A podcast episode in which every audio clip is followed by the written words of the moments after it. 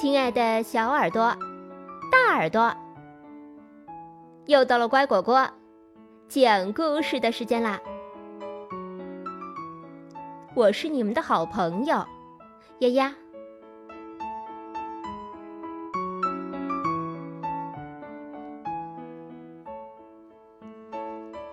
乐乐游中国画，闯祸的。大黄牛。今天，乐乐又跟小黑来到了画中。这里有一片草色青青的山坡，几头牛在山坡上悠闲地吃着青草，不时还传来几声“哞哞”的牛叫。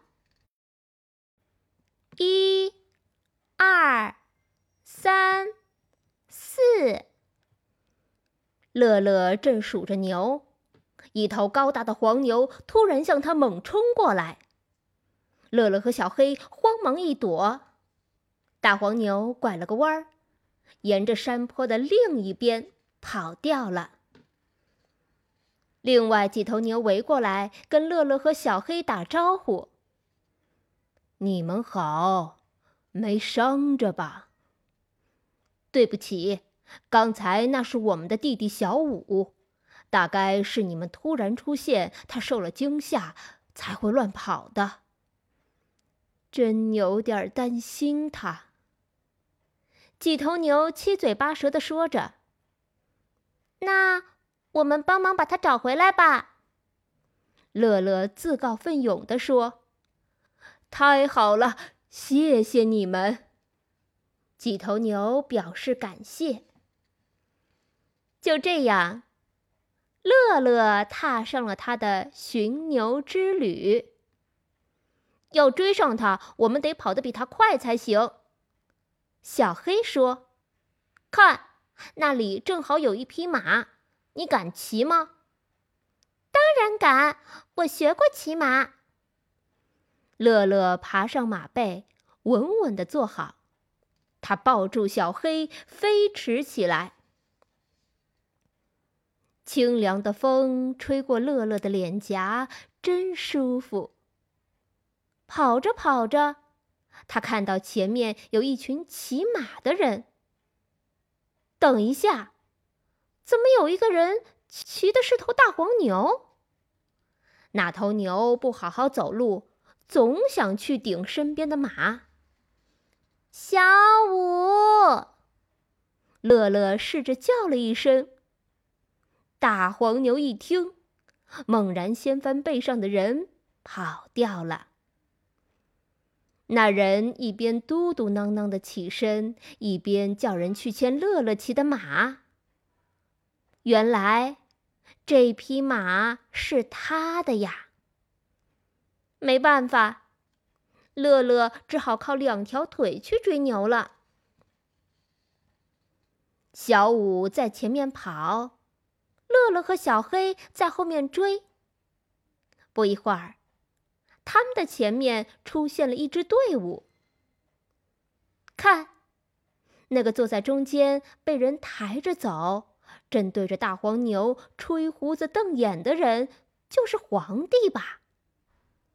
小五才不管他是不是皇帝呢，只是向一个穿红衣服的人冲过去。那人吓得赶紧跑，跑得上气不接下气，狼狈不堪。脱掉红衣服，脱掉红衣服！乐乐大喊。那人手忙脚乱地脱掉红衣服，随手一扔。一阵风刮来，小五追着衣服又跑掉了。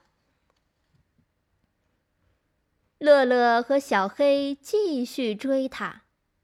糟糕，前面是一群洗衣服的女人。小五冲进人群，只见桌倒了，盆翻了，刚洗好的衣服散落一地。女人们十分生气，纷纷拿起捣衣杵要打牛。小五马不停蹄地从他们中间穿了过去。对不起。”乐乐追上来向女人们道歉：“那头牛不是故意的，嗯，我来帮你们收拾一下吧。”没关系，女人们好心地说：“你还是快去追牛吧，别让它再闯祸了。”于是，乐乐和小黑继续往前追去。啊，惨了！前面来了几位正在赏花游园的女人，而且这次他们手里可没有捣衣杵那样的武器。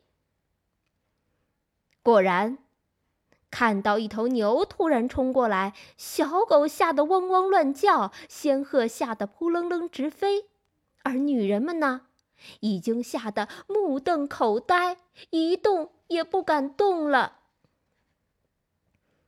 眼看小五就要撞人了，这时，他发现那个女人手中拿着一朵鲜花。竟然一个急刹车停了下来，凑过鼻子，深深一笑。这个小五天不怕地不怕，脾气还有点大，却偏偏喜欢花。顺顺忙，没事儿啦。乐乐灵机一动，接过女人手中的花。引着陶醉在花香中的小五一路走去，回到了他的几个哥哥身边。从此，如果有人深夜去看这幅五牛图，说不定就会发现，最右边那头牛带着一朵小花，那就是大黄牛小五。一头爱花的牛。乐乐赏名画。在中国历史上，唐代是一个比较繁荣鼎盛的时期，绘画艺术水平也达到了新的高度。乐乐《寻牛记》中提到的所有画作，都是珍贵稀有的唐代画作。唐代画作大气、华美、精致，在技法上多有创新，对后世有着深远的影响。你知道吗？《五牛图》是我们现在能见到的第一幅画在纸上的名家画作。以前的画都是画在绢、帛等丝织品上。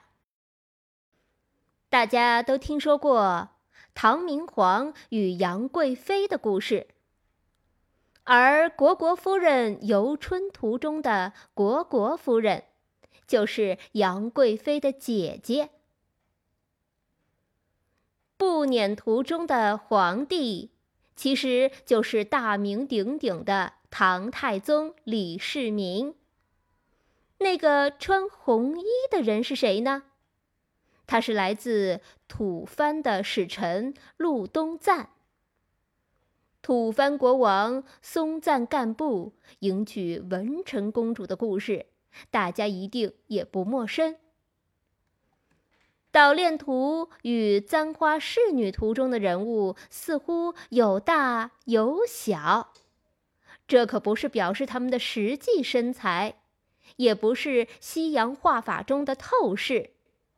而是表示他们的地位。那些比较大的人物是贵族女子，比较小的人物是他们的侍女。今天的故事就讲到这儿，感谢收听。更多故事请订阅或收藏“乖果果讲故事”。再见了。